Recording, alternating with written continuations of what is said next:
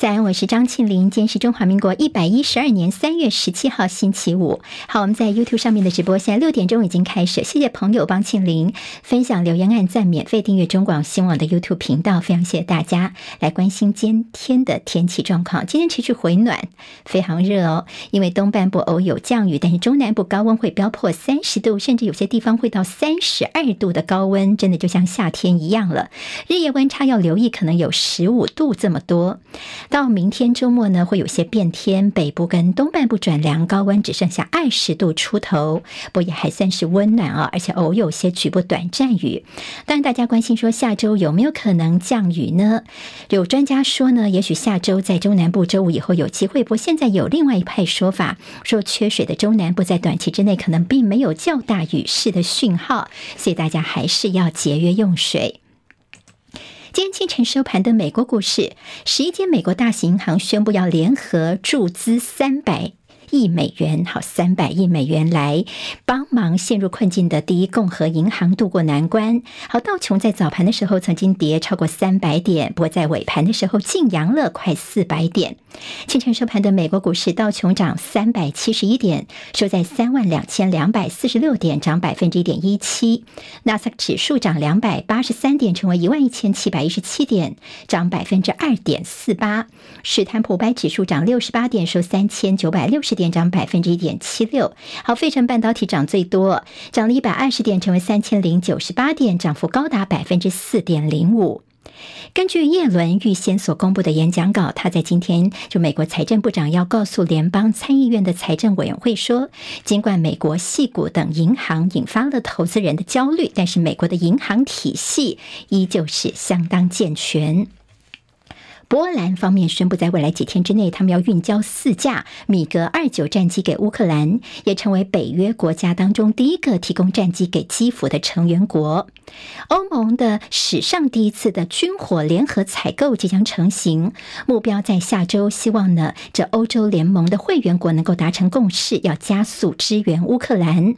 美军公布了他们死神无人机的摄影镜头，之前所拍到在黑海上空遭到俄罗斯战机拦截的大约。四十秒左右的画面，这画面似乎也证实了美方的说法。俄罗斯战机是两次飞进美国的无人机，释放似乎是燃油的这些液体哦，导致无人机的螺旋桨叶片受损变形，然后坠海。好，这是乌俄战争一年多来美俄之间首度发生直接冲突。不过，美国方面强调说，他们并不想跟俄罗斯发生军事冲突。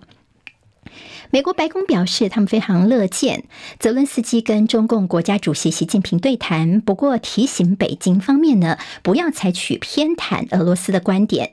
中共外长秦刚昨天跟乌克兰外长通电话，称中方对于危机可能失控感到忧虑，希望各方能够冷静克制。好，外界认为说这是中国方面插手乌俄谈和谈在预做准备哦，也铺陈不久之后的习近平的访问莫斯科。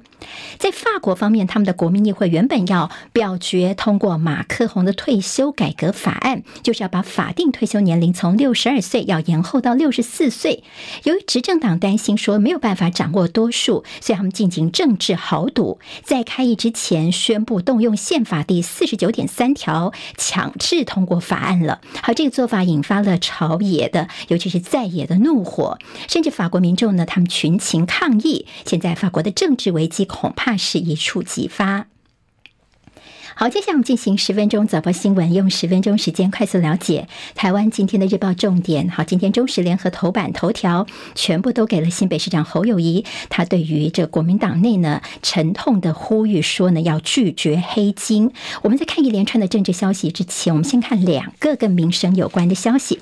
今天在中时头版当中也看到的是电价，好，主要是呢电价审议委员会在今天下午要进行这个讨论呢，所以今天这四月份的电价的。涨幅应该就会拍板定案了，电价估计会涨百分之十一，不过超过八成的住宅是冻涨的。好，现在看起来呢，这涨价是势在必行了，住家、商业跟工业的电价都会调整，百分之十超过的这个涨幅，甚至都到百分之十一，这比去年六月的百分之八点四要来得高。但是兼顾到物价跟民生，所以一定度数以下的住宅用电跟小店家的用电是不会被。被调涨到的。昨天看到一些环保团体，他们先开了记者会，说呢，希望能够所谓的公正电价，主要就是针对一些空屋灾民要有些补偿，或者是弱势气候灾民的一些公正电价。好，那么有没有机会进一步的讨论到呢？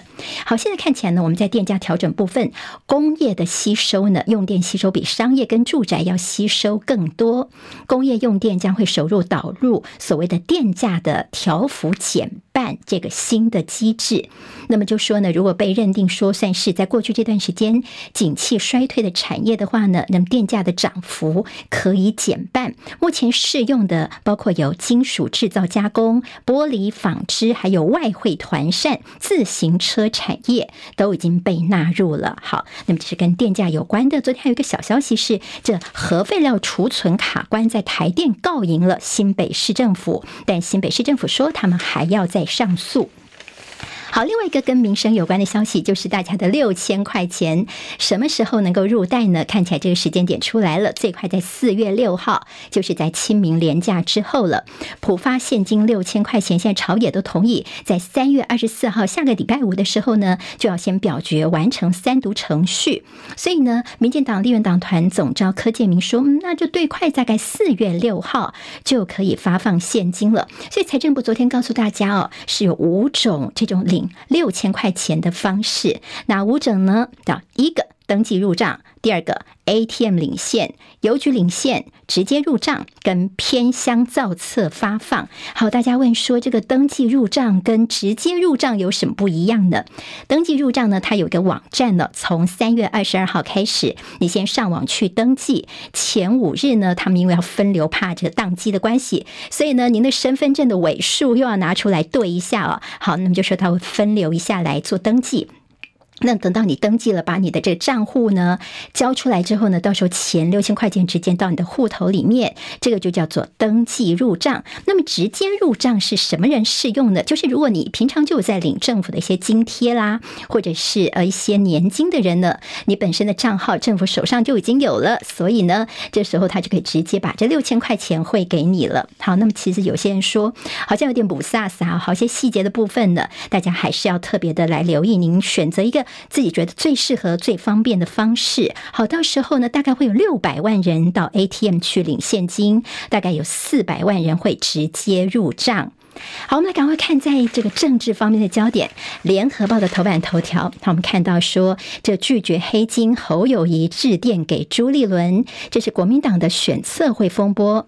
好，朱立伦说：“啊，我们这个跟这个侯友谊的立场都一样哦，我们绝对是拒绝黑金的。”好，那么这中间的李全教呢，他已经请辞了。这是今天《联合报》的角度。那么《中国时报》今天的头版头条，我们给朋友看一下，也是侯友谊说拒绝黑金复辟哦。那么特别有提到说，傅昆奇他说呢，侯友谊，那么我们一起来承担。好，那这个事情呢，我们先把时间序帮大家来厘清一下。一个是在礼拜三的时候呢，国民党所通过的他们的选测会。好，这个选测会的这样的一个呃单位呢，十个人，那么主要就是来决定国民党的立委选举提名的人选。好，那么这中间大家有说啊，有些其实离选举已经很久了的人，甚至呢年龄层偏高，甚至比较有争议的台南市的前议长李全教跟立委傅昆萁，所以昨天。一整天啊，这个新闻炸锅了，尤其是蓝营党内都强烈的反弹。昨天上午看到新北市长侯友谊呢，他在脸书上面发文，好，那么有人说这看起来是跟朱立伦开了第一枪哦。侯友宜说呢，拒绝黑金在任何政党出现，他并且说党要戒之慎之，而且他有打电话给朱立伦。好，其实昨天早上朱立伦后来出来说，他说哦，有有，我有跟侯友宜通电话，好，不是朱立伦主动打电话跟侯。友宜说明的是，侯友宜打电话给朱立伦哦，那么两个人其实谈了大概五分钟的时间。主要就是侯友宜跟朱立伦说，这个选测会的名单呢，真的很不妥。那么等于说整个社会人民的观感不好。但朱立伦就跟这个侯友宜解释说，呃，到时候呢，其实这个选测会他们就是只是负责去找人来啦，到时候还是要地方跟中央协调才能够确定人选。不过侯友宜不接受这个说法，他说一般人民不是这样看的，他看到你这选测会的名单，直接就觉得你国民党的做法不妥。好，那么其实还有看到傅崐萁，好，那么其实呢，傅。傅昆萁也是被点名的人之一哦。昨天晚上在脸书上面都是有篇发文，大家觉得说，嗯，听起来有一点点酸。他就说：“那侯友谊，那你是不是要一起来承担呢？那你要不要哎来建议一下？那你觉得哪一些这个还要调整的地方啊？还有哪一些要这个可以调整适合的人选呢、好，你一起来承担吧。那么今天早上十点钟呢，傅昆萁他还会开记者会哦。好，那么当然感觉上有一点点暗潮汹涌的感觉。”今天如你看这个中时跟联合，会看到两种对于诸侯之间互动不一样的氛围。像《中国时报》今天有提到，昨天呢是朱立伦社接到了侯友谊的电话哦，那么说呢，侯友谊其实在发脸书之前有先打电话给朱立伦，所谓的打招呼，甚至新北市议员叶元之还加码爆料说呢，朱立伦觉得说，哎，如果那个侯友谊你的脸书贴文能够为你加分的话，也不错不错，好，要让声势继续的往上走。好，那么在中国时报是感觉上比较团结友好的氛围，而今在联合报呢，感觉就不是这么一回事了。感觉是这个诸侯之间的互动似乎是心结有点点扩大了。好，那么有说引用了朱立伦阵营的人去抱怨侯友谊，说没有告知说他要发文哦，就说你侯友谊要发文之前根本就没有先跟朱立伦说，是有意要设计朱立伦。那么也提到说两个人的关系，其实最近这一两年来互动啊什么的。其实都不是很好啦，大家也都明眼看在眼里哦。好，那么今天在联合报的新闻分析是说，你看民进党其实已经是定于一尊了，但是国民党你还在自乱阵脚。为什么平常对于这样的政党啊、党政的一些事情不太发言的？这侯友谊现在倒是有跳出来，那么在发声自救哦。那么等于说呢，如果现在再不出声的话呢，侯友谊也知道说为时已晚。好，但是呢，这个有所谓的亲朱人士就透露说呢，其实朱立伦跟侯友谊的互动。有讲到说呢，嗯，还要检讨可以，那让所有人都进来帮忙啊。那么意思就是说，那你有意见你来呀，这个意思。好，在朱立伦的言谈当中有这样的感觉。那么傅昆萁昨天晚上的发文呢，感觉也是呼应朱立伦的一个说法，说那就一起来承担吧。似乎也有点挑战过去侯友谊，在国民党内有部分人是觉得他的岁月静好，有点是太明哲保身了。好，那么其实今天在有关于这个傅昆萁邀。侯友谊一起来承担。好，今天呢，在自由时报就大做这个角度了。那就说，哎，那你既然有意见，那就一起来承担呐。但民进党也趁机就说，你侯友谊哦，不要只是发发文章哦。你说国民党到底谁是黑黑金呢？你要说清楚啊，不要只是在脸书上面轻描淡写的说啦。好，李全教呢，其实昨天他也呃先请辞了，不他还是喊冤呢。他说我之所以之前被判刑啊，后来去服刑，都是因为民进党方面构陷我。他说我是清清白白的，而且他说我跟侯友谊是好朋友啊，所以我不觉得侯友宜说黑金是在讲。我好，不过现在李全教这个所谓争议人选已经先离开选测会了。昨天党中央说要增补苏清泉，好，当初选屏东县长苏清泉，还有谢龙介，苏清泉说 OK，他愿意进来。那么谢龙介昨天晚上已经婉拒了，他则说党中央你其实应该现在把整个提名的功能回归到中常会，这才是比较对的做法吧。